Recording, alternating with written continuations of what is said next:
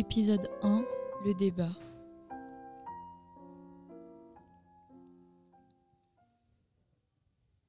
« 28 mars 1848, 20h, après l'instauration du suffrage universel incluant les femmes du 5 mars. Georges Sand, Louis Blanc et Ledru Rollin partagent un dîner chez ce dernier en échangeant leurs opinions à ce propos.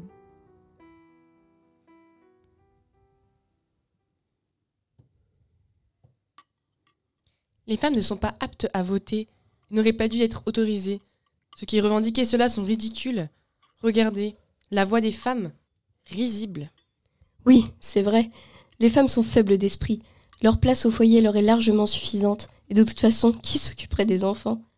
Je me permets de vous contredire. S'il y a bien une preuve que la place des femmes n'est pas au foyer, c'est bien la dame qui se trouve devant vous à cet instant, Georges Sand, nous prouve bien qu'il est possible de concilier la condition de femme et un métier d'homme.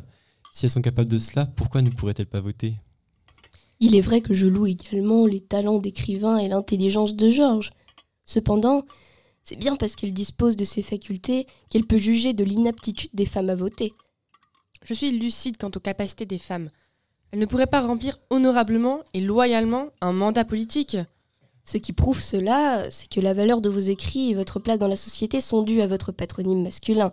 Sans cela, vous ne seriez même pas considéré. J'espère que vous vous rendez compte que ce n'est pas ce nom qui a fait la qualité de mes écrits. Mais il faut bien préciser que mon cas n'est pas celui des autres femmes. Du fait de mon accès à l'éducation, j'ai ce rapport particulier à la culture et à la littérature. Êtes-vous si arrogante que vous en oubliez que les femmes sont aptes à s'exprimer? Prenez Désiré Gay ou même Eugénie Niboyer, elles prouvent que les femmes sont capables de se faire entendre. Ce n'est pas arrogance que de constater que celles-ci ne font que suivre aveuglément leur curé tels des moutons de panurge. Voilà qui démontre une fois de plus la clairvoyance de Georges et l'inutilité de ce débat stérile.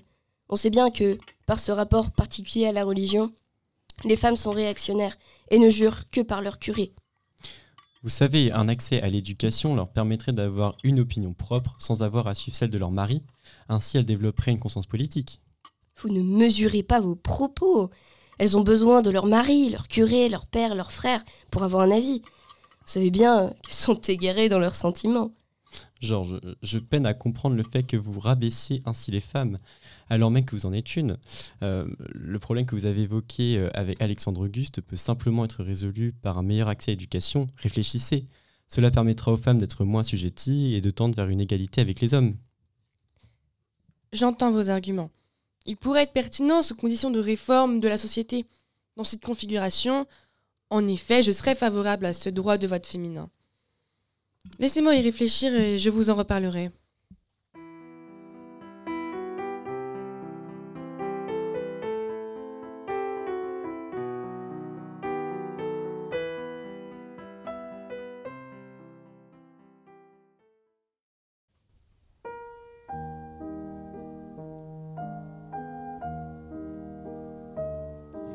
Épisode 2 La désillusion.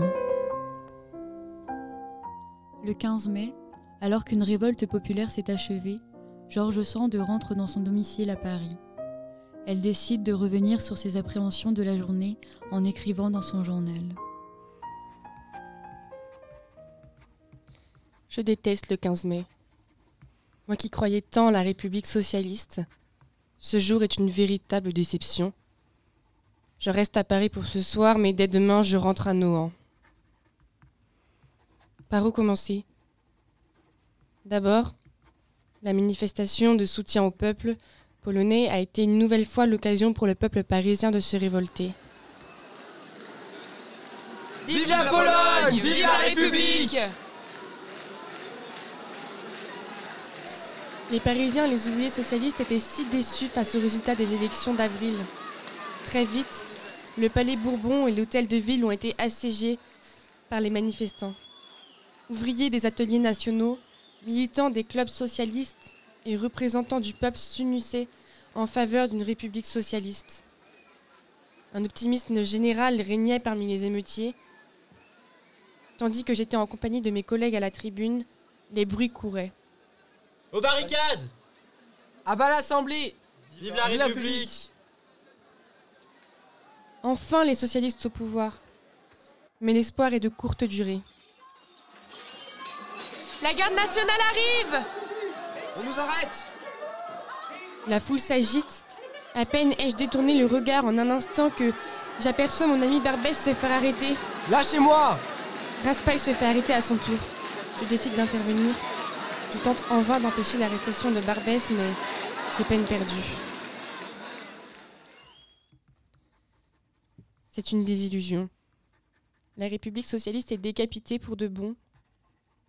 L'enchaînement des événements d'aujourd'hui me pousse à croire qu'il faudrait que la prochaine personne à la tête de ce pays soit réellement de notre côté et engagée pour une République socialiste. Et pourquoi pas une femme comme moi au pouvoir? Mes idées sont claires, j'aurai des soutiens. Il est temps que les réformes sociales soient prises en main. J'en parlerai à Maurice dès mon retour à Nohant.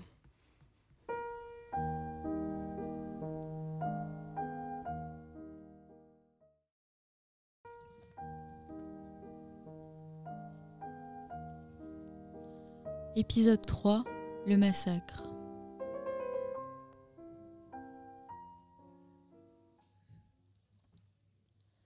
Les fenêtres du café de la Régence, traversées d'une lumière inhabituelle en cette fin de mois de juin, voyaient passer une foule de visages crispés, reflétant la colère caractéristique de ces temps troublés. Georges, assise derrière ces mêmes fenêtres, contemplait ce désastre. Elle attendit que les dernières bribes du cortège aient dépassé le café pour agir. Remettant son haut de forme à la sortie du bâtiment, elle traversa la foule d'un pas décidé. Son couvre-chef interloquait les ouvriers, les poussant à s'arrêter, ce qui lui permit d'atteindre la tête du cortège. Se plantant fermement face à eux, elle leur dit Mes amis, écoutez, C'est qui pour vous dire ami Le seul ami que j'ai, c'est celui du comptoir. je veux. Mais qu'est-ce qu'une bourgeoise déguisée en homme peut bien comprendre à notre colère Ferme ton clapet, Monet. Tu le sauras peut-être si tu as causer. Causer, causer. Pourquoi toujours causer quand on peut faire autre chose Assez Laissez parler ceux qui savent écrire, monsieur Monet. Je comprends votre colère, mais votre réaction est la preuve que vous ne pourriez rien accomplir. Vous n'avez pas changé de gouvernement en février. Pensez-vous le faire en juin? Il vous faut une voix pour être entendu. Je peux être cette voix. Je veux être la voix du peuple. Non, je refuse de suivre la voie d'une bourgeoise. Tournant les talons et s'extirpant de la foule, il regarda par-dessus son épaule, constatant d'un air mauvais que personne ne le suivait. Un grand soleil éclairait ce départ bienvenu. Suite à cet épisode, Georges prit la tête du cortège, bien décidé à ce que leur voix soit entendue. La foule marchait comme un seul homme. Les régiments de soldats postés devant l'hôtel de ville, symbole de la répression, leur barraient le passage. Le cortège insurrectionnel ralentit sa marche après un signe de leur nouvel chef. Puis, Georges s'avança vers l'homme qui se distinguait de la troupe armée, le général Cavaignac. Madame la baronne, Général, quelle belle journée pour la République. Il fait toujours beau pour la République du peuple. Pensez-vous véritablement que les machurats crasseux derrière vous ont quelque chose à voir avec le peuple français? C'est de la crasse que naît l'or. Que voulez-vous? Nous voulons la liberté, général. Sans effusion de sang. Laissez-nous passer. Nous voulons simplement parler. Ensuite, nous partirons. Évidemment, cela a si bien fonctionné en février. Des crèves la faim, des bonnes femmes au gouvernement, on aura tout vu. Vous allez voir ce qu'une bonne femme peut faire à un fumier comme vous. Manquer de respect à un officier de l'armée et troubler l'ordre public n'est pas sans conséquence. Mettez Madame la baronne aux arrêts et regardons ensemble la beauté de la République. La vue de Georges Sand mise au fer raviva la colère des ouvriers. Cette réaction du peuple entraîna la mise en mouvement des soldats. Au-dessus des cris de la foule retentirent les ordres de Cavaignac. Soldats, à vos baïonnettes Submergée par la colère, la foule se ruait sur l'armée. Anjou La foule se rapprochait. Feu Soudain, explosion, sang. En cette journée de juin, le soleil illuminait les pavés ensanglantés. La pâleur du visage de Georges Sand contrastait avec les taches écarlates du sol. Alors que les soldats conduisaient Georges en prison, Cavaignac affichait un sourire satisfait.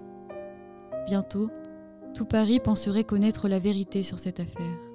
Georges Sand, responsable du massacre le dernier numéro de l'Union libérale.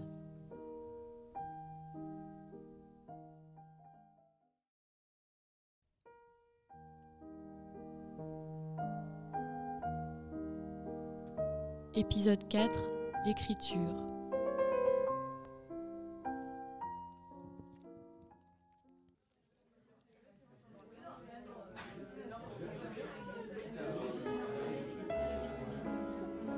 Seulement, il se coucha par terre en sanglots. Votre café, madame. En arrachant l'herbe avec ses mains et en s'en couvrant la figure.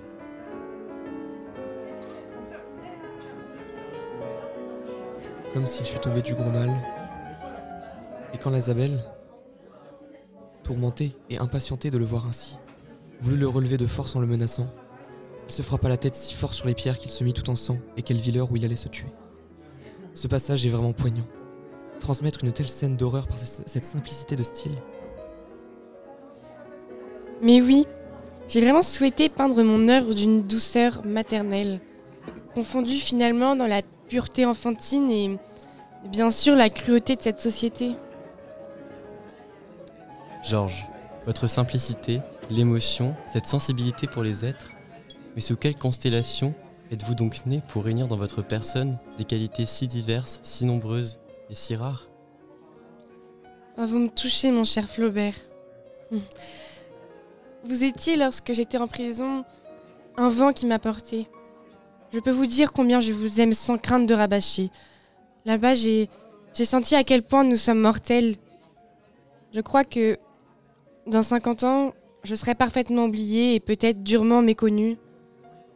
C'est là la loi des choses qui ne sont pas de premier ordre. Et je ne me suis jamais cru de premier ordre. Je crois que mon idée est d'agir sur mes contemporains, ne fût-ce que sur quelques-uns, et de leur faire partager mon idée de douceur et de poésie. Et vous, vous avez toujours 20 ans, par toutes sortes d'idées qui ont vieilli à ce que prétendent les séniles jeunes gens de ce temps-ci. Vous, vous voulez écrire pour le temps mais sans vous livrer parfaitement. Moi, j'écris par le cœur. C'est vrai, j'ai une invincible répulsion à mettre sur le papier quelque chose de mon cœur. Moi, je ne comprends pas du tout. Mais pas du tout.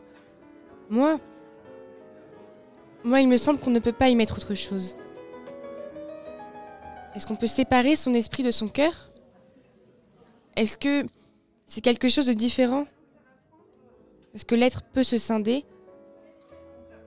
Enfin, ne pas se donner tout entier dans son œuvre me paraît aussi impossible que de pleurer avec autre chose que ses yeux et de penser avec autre chose que son cerveau. Je suis du même avis. Laisser son cerveau écrire quand il serait préférable de laisser son cœur s'en charger. C'est complexifier le langage pour tenter de rendre la complexité humaine sans y parvenir. Quand on parle bien, on oublie de dire les choses simplement.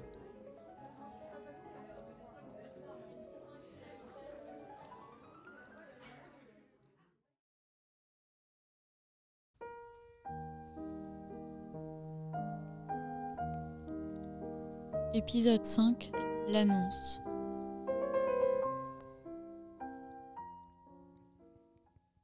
« 10 octobre 1848. Quatre mois sont passés depuis les événements de juin, qui ont renforcé la volonté de George Sand de poursuivre la voie qui semble avoir été tracée pour elle. Lors d'un dîner avec ses plus proches collaborateurs, dont Victor Hugo, Ledru Rollin et Louis Blanc, George Sand se voit forcé au détour d'une conversation de révéler son projet politique.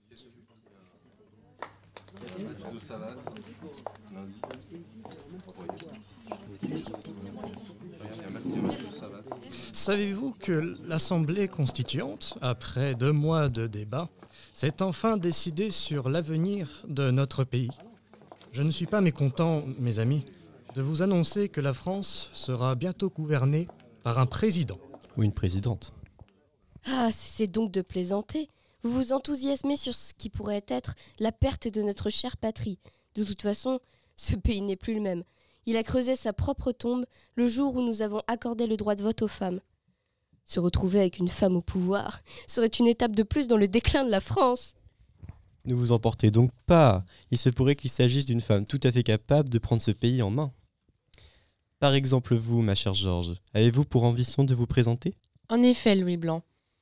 Je compte présenter ma candidature.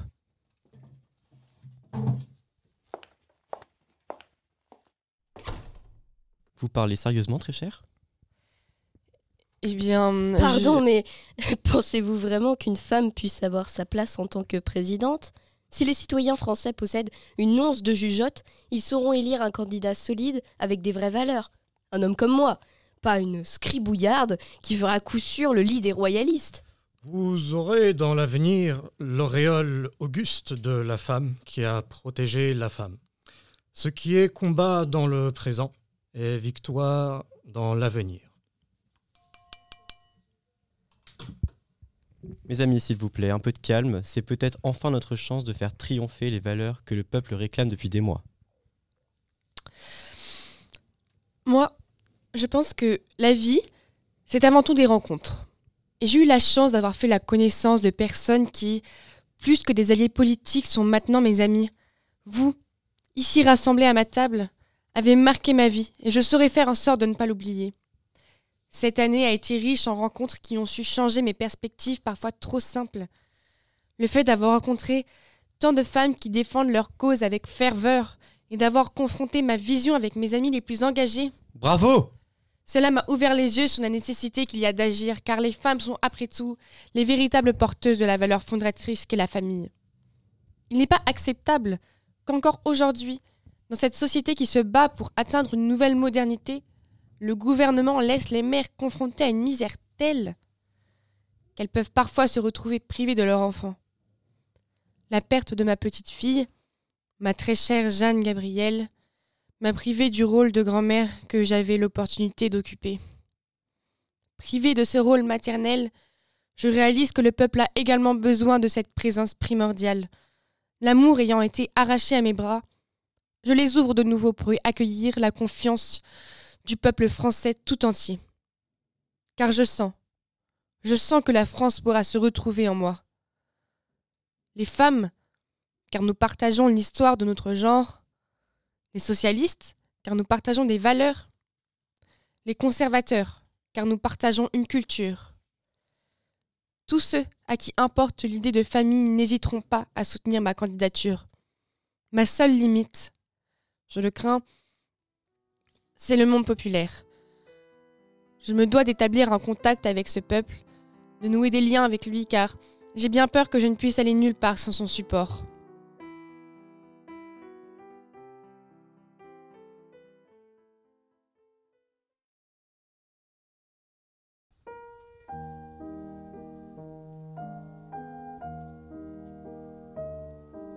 Épisode 6 Les Halles.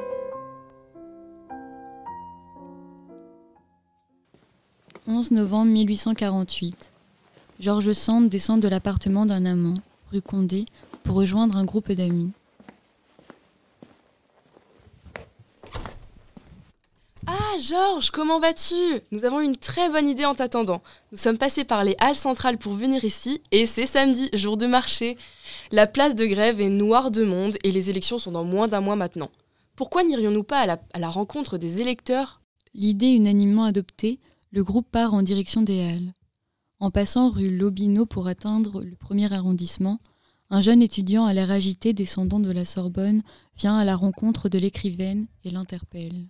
Madame Sand, euh, quelle joie, enfin, quel honneur, je veux dire. Euh, Merci, hein, merci de nous représenter. Vous êtes un symbole pour nous. Vous êtes l'avenir, Madame Sand. Euh, Grâce à vous, la République sera forte. Avec le soutien des femmes, en plus, euh, c'est formidable. Croyez-moi, les rangs de la faculté sont ravis de votre candidature, de votre projet.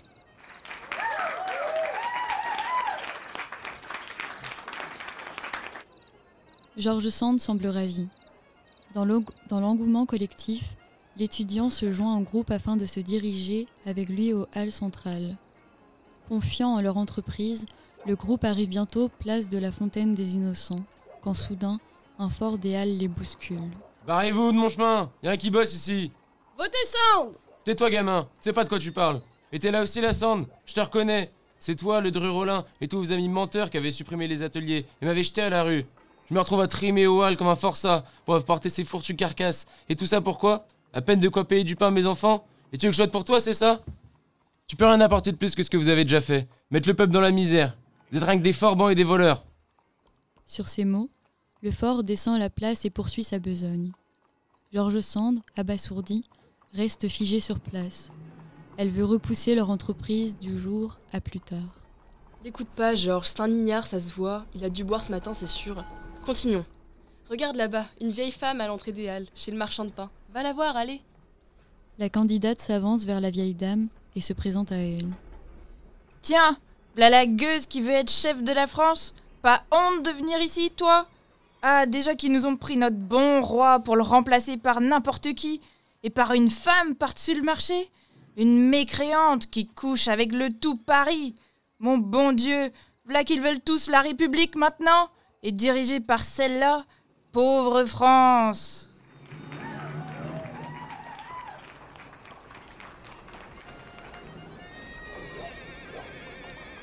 Les paroles de la vieille dame ont abattu la candidate. Outragée, elle quitte le lieu et rejoint ses amis. La journée de rencontre avec les électeurs de la capitale résonne comme un échec pour le groupe. L'idée de retourner à Nohant procure le plus grand bien à George Sand.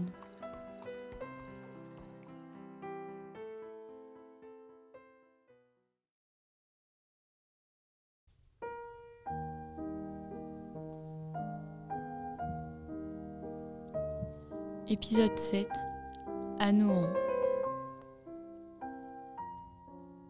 13 novembre 1848 George Sand rentre à Nohant afin de se ressourcer auprès de sa famille après l'échec de sa campagne à Paris. En fin de journée, elle se rend à la fête de son village situé sur la place du marché. Oh, regardez qui voilà Tiens, elle est rentrée celle-là? Bon, dis donc, c'est qu'elle a pas l'air en forme celle-ci. Oh, ça alors? À ce qui paraît, elle va se présenter aux élections présidentielles. Vraiment? Je pensais que c'était une rumeur. C'est n'importe quoi. Déjà qu'on a donné le droit de vote aux femmes, on va pas se retrouver avec une de ces godiches au gouvernement. Mais comment, comment est-ce qu'elle compte se faire élire? Personne ne voudra d'une ganache comme elle au pouvoir, non? Elle est pas si incapable que ça. Si tu lisais plus souvent les journaux, tu te rendrais compte qu'elle a une grande influence à la capitale. On la surnomme même la gigagne de Paris. En parlant de ça, vous avez lu les nouvelles? Il raconte que ça s'est mal passé avant-hier. Elle s'est prise une bonne soufflante. Elle ferait mieux de rester à sa place plutôt que de laisser ses gamins crever ici? Moi aussi, je suis une mère de famille et ça ne m'empêche pas d'avoir des, des idées politiques. Au contraire.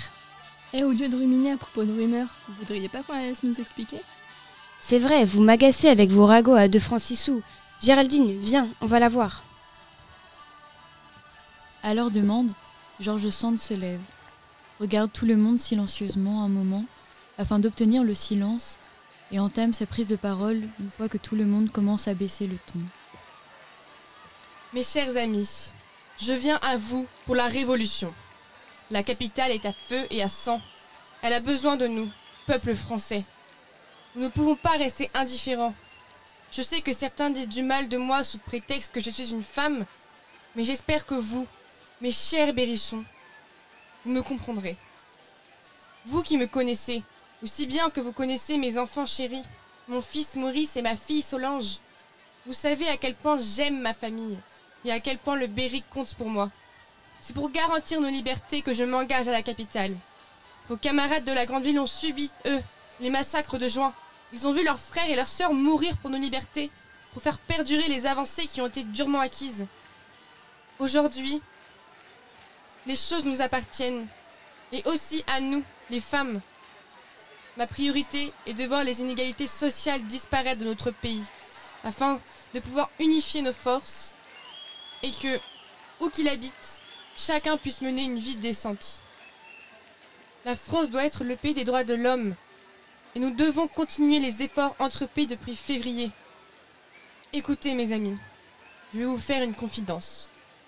Lors du massacre perpétré en juin, j'ai eu affaire aux puteries de Cavaignac et plus jamais, plus jamais je ne laisserai la France aux mains d'un homme de la sorte. Alors aujourd'hui, je suis avec vous parce que je suis chez moi, dans mes terres, et ce que je veux, c'est que mes enfants et vous, mes amis, vous puissiez être heureux et souverains de notre pays. La France républicaine.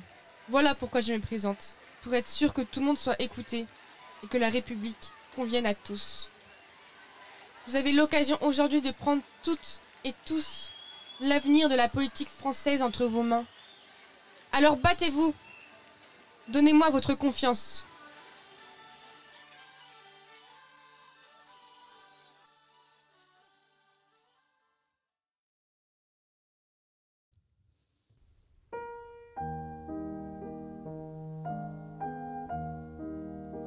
Épisode 8 Le scandale.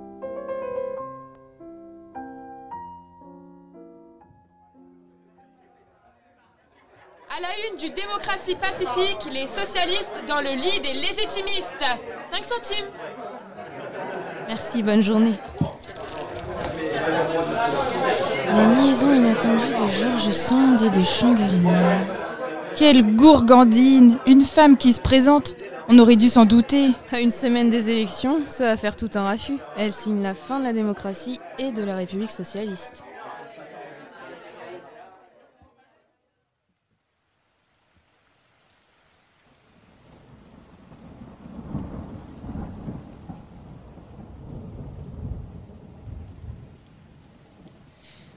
Réveille-toi, il est déjà 8 heures. On est quel jour? Mardi 1er décembre. Lève-toi, je vais faire apporter le café.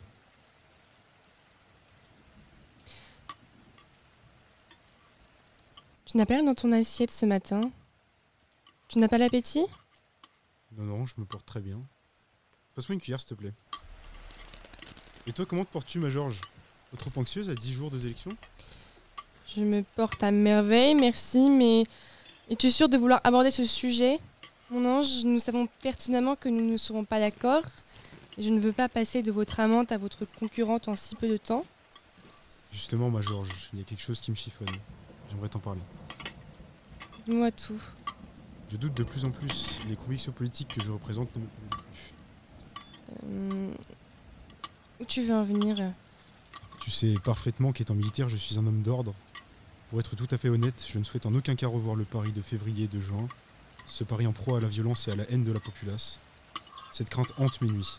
Mais ce bel ordre dont tu me parles, celui-là même que tu représentes aux élections, ton parti de l'ordre, n'est-il pas celui qui aliène, qui mutile et réduit au silence les revendications du peuple? Peuple que tu préfères appeler populace? Je t'en prie, laisse-moi terminer. Non, je ne souhaite pas le retour à l'ordre monarchique. J'estime qu'on peut nier l'héritage révolutionnaire et que nous nous devons de trouver un compromis avec la République pour assurer la sécurité et la pérennité de la France et des Français. Et comment comptes-tu faire cela?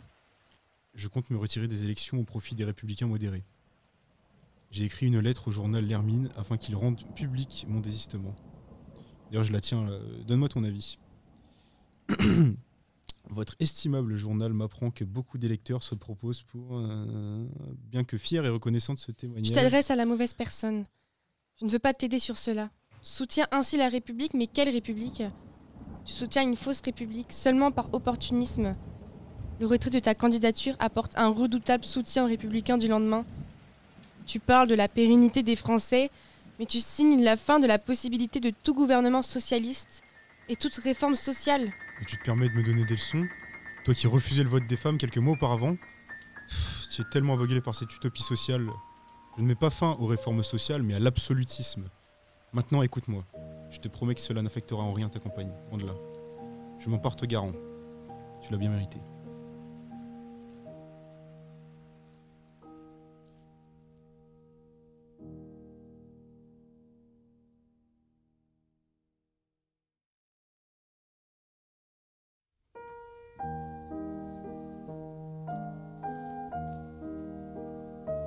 Épisode 9 L'élection.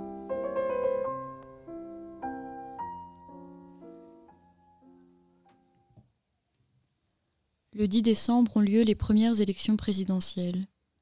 Les citoyens vont voter dans les mairies de la République pour la première fois au suffrage universel. Les hommes et les femmes déposent leurs bulletins dans les urnes. À Montsou, la famille Munier rentre du bureau de vote après la messe. Joséphine, paysanne, interroge son mari Charles. Alors, euh, qu'est-ce que t'as voté? Ah, j'étais parti pour voter Georges. Euh, après, monsieur le maire m'a dit que c'était une femme et que c'était une Marie couche-toi là. Du coup, j'ai mis Napoléon. Pépé l'aime bien. Il radote souvent sur ses conquêtes. Crénon, je savais pas. Moi j'ai mis Georges. Ma vieille, pourquoi t'as pas mis le papier que je t'ai donné? Ouais, je sais pas, écoute, euh, les lavandières parlaient beaucoup de Georges Sand hier. Et elles avaient l'air tellement enthousiastes, euh, elles m'ont convaincu. Non loin de là, dans la capitale, la population s'active aussi. Tout le monde voit dans ce vote l'espoir de sa République. Dans les quartiers populaires de l'Est de Paris, citoyens et citoyennes sont déterminés. Ils voient déjà le chef de file des socialistes élus. Louise, femme de la classe ouvrière qui élève seule son enfant depuis six mois, se prépare pour aller voter. Tu vas où, maman? Je vais aller voter. C'est quoi voter? C'est quand on choisit tous ensemble quelqu'un qui décidera des choses importantes pour tout le monde. Mais maman, c'est quoi les choses importantes? Ce qui est important, c'est que papa puisse rentrer à la maison. Si Georges Sand est élu, il pourra sortir de prison. Il s'était battu pour son travail en juin, tu t'en souviens? Moi aussi, je veux voter pour qu'il puisse rentrer. Tu le pourras d'ici quelques années. Patience. Et souviens-toi, si Cavaignac se présente, ne vote pas pour lui. C'est lui qui a jeté ton papa en prison. Promis, maman. Louise sourit, jette un regard doux sur son fils et quitte son appartement. Pour la première fois, le 10 décembre, citoyens et citoyennes élisent au suffrage universel leur président. Georges Sand est élu à plus de 4 millions de voix. Le premier président est une présidente.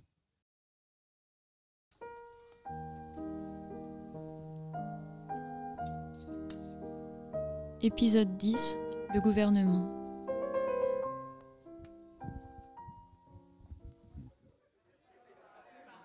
Nous retrouvons Georges Sand le 21 décembre 1848. Lors d'un repas, à l'atelier salon de Schaeffer à Paris, elle convie des personnalités de l'époque afin de faire un bilan sur cette année et mettre en avant les réformes les plus importantes. À sa droite se dessine le personnage de Ledru Rollin.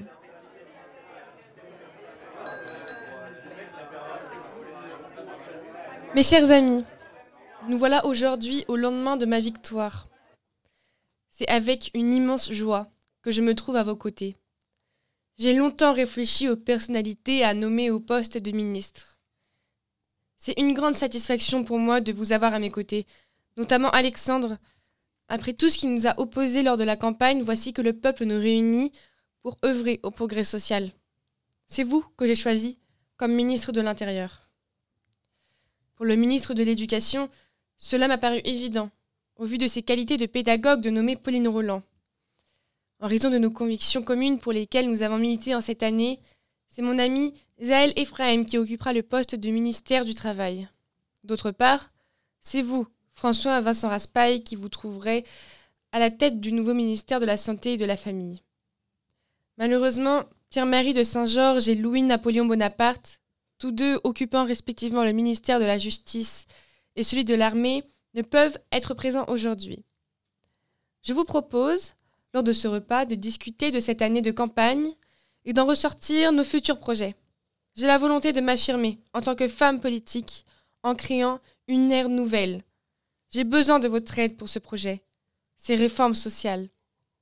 Je laisse la parole à notre ministre de l'Intérieur afin de commencer cette soirée de discussion. Madame la Présidente, tout d'abord je vous remercie de votre attention. C'est à vous tous que je m'adresse présentement afin de vous exprimer mon point de vue sur cette année, puis de dresser les contours d'un projet. En effet, cette année ne fut pas sans écueil. En témoigne la journée du 15 mai où une insurrection a eu lieu, causant le siège du Palais Bourbon. Afin de répondre aux attentes du peuple, nous pouvons évoquer la mise en place de certaines mesures telles que la régence unique de la police dans les villes, ainsi que la suppression des interventions de l'armée dans les affaires civiles. Zaël Ephraim, ministre du Travail, intervient. C'est un honneur de prendre le flambeau de notre compagnon Albert. Il faut changer nos conditions infâmes de travail. On a besoin d'argent. Il faut augmenter les salaires pour une vie plus convenable. On souffre trop. Avec une journée de travail de 8 heures, avec un salaire plus important, ça fera plus de travail et moins de chômage. Il y a aussi nos femmes et nos enfants. Il ne faut pas les mettre de côté. Elles doivent moins travailler, rester se reposer à la maison après avoir accouché ou s'occuper des enfants, qui eux n'ont rien à faire dans les usines, mais trouvent leur place sur les bancs de l'école. Notre ami Raspail, absent aujourd'hui, défend ce droit de repos. Georges Sand à part, en chuchotant à son voisin. C'est utopique, irréalisable. Bon, l'espoir fait vivre. Pauline Roland, ministre de l'Éducation, se lève et intervient. Oui, exactement. Les trouver sur les bancs de l'école endiguerait ce fléau de la misère. Continuons ce que François Guizot a commencé. Il nous faut des écoles filles-garçons dans chaque commune. Et ajoutons la gratuité. Il faut que cela soit gratuit pour tous. Cela amènera plus d'enfants. Les enfants à l'école feront plus de place dans les usines. Et l'éducation républicaine fera d'eux de bons citoyens et les sortiront de leur misère. Et puis tu l'as dit en mars dernier, Georges, nous avons le droit de vote. Il faut maintenant défendre nos valeurs citoyennes dans nos classes. De faire de ces enfants de bons citoyens républicains. Tu l'évoquais, Zaël. Raspail défend aussi ses idées pour les enfants. L'école leur apportera une stabilité. Après l'intervention de Pauline Roland, s'ensuivent d'autres déclamations des autres ministres et personnes présentes. D'autres projets émergent et un nouveau ministère est évoqué, celui des Affaires étrangères. La soirée touche à sa fin. Georges Sand prend la parole pour remercier ses convives. Merci à vous, mes chers amis, d'avoir été présents aujourd'hui et de nous avoir permis d'échanger sur ce gouvernement, assurant la prospérité de cette nouvelle République.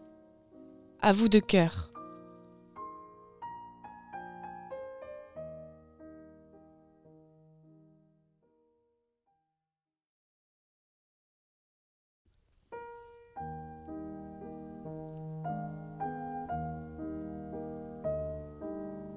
Épisode 11 La célébration.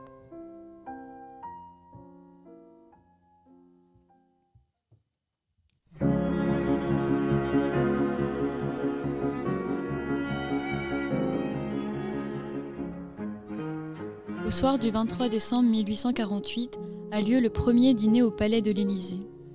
On se retrouve tous à la grande table de la principale salle à manger où est servi un somptueux repas à l'occasion de la récente élection de la présidente George Sand. Hurrah Vive la présidente Mon verre se lève pour toi, ma chère. Se lève alors le Dru Rollin, proche des idées de George Sand. Il devient son ministre de l'Intérieur. Bravo, Madame la Présidente. Toute cette fête en l'honneur de la première femme de pouvoir. L'avènement de la République ne peut que présager un destin digne de la France et de ses citoyens. Je vous félicite, Madame, et bois en l'honneur de l'heureux avenir que vous nous promettez. À peine le Dru Rollin s'est-il assis que Victor Hugo prend à son tour la parole. Il a soutenu Georges Sand dans sa campagne, ce qui lui a valu une place dans le nouveau gouvernement en tant que ministre de la Culture.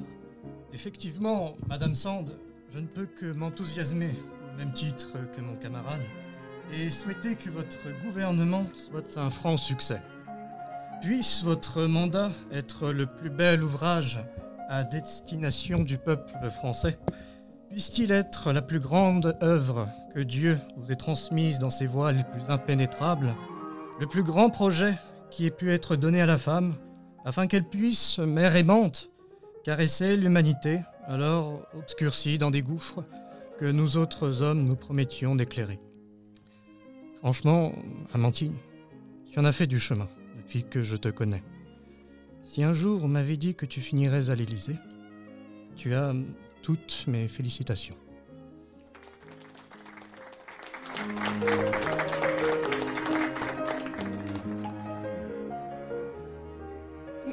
Merci mes amis. Merci à tous. Je ne pouvais espérer mieux. Je suis à tous reconnaissante d'être ici ce soir pour commencer l'écriture d'un nouveau chapitre de l'histoire de France. Nous avons en effet traversé des temps rudes, et cette année peut à elle seule en témoigner. Beaucoup ont combattu et sont tombés, et j'honorerai leur mémoire en ne les décevant pas.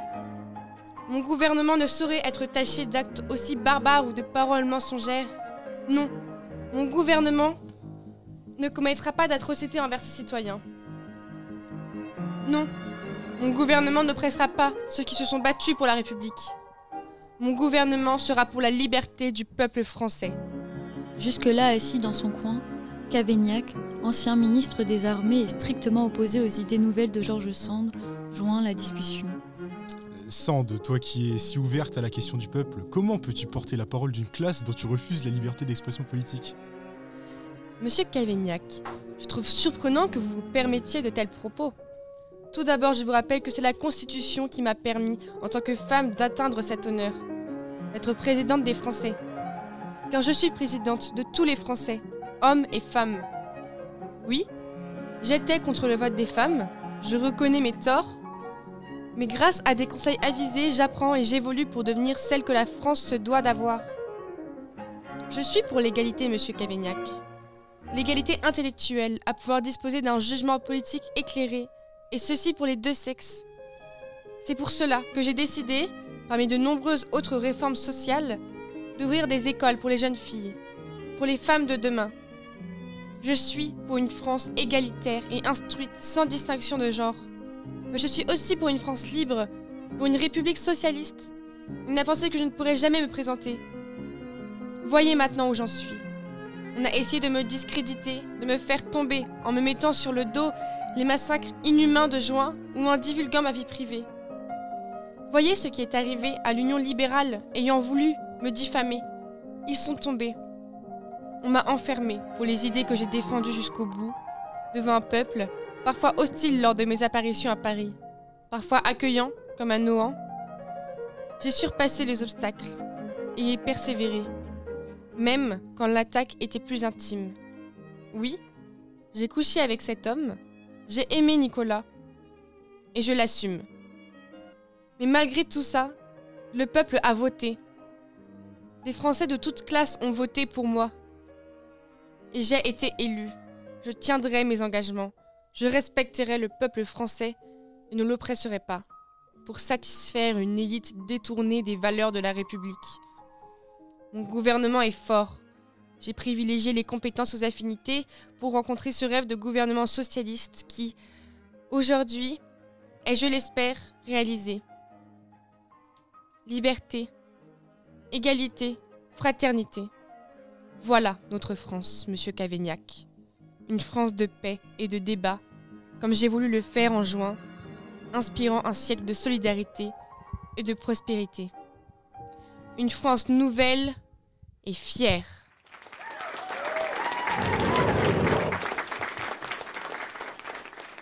Assez parlé, mangeons Georges Sand, présidente. Une uchronie écrite et réalisée par les étudiants et étudiantes de la classe préparatoire littéraire 2021-2022 du lycée de Cornouailles à Quimper. À la technique et au montage, Jean-Louis Millet. Merci à leurs professeurs, Aurore Legac, Sabrina Lebert et Jean-Christophe Briouat, de les avoir accompagnés dans ce projet de création de fiction radiophonique.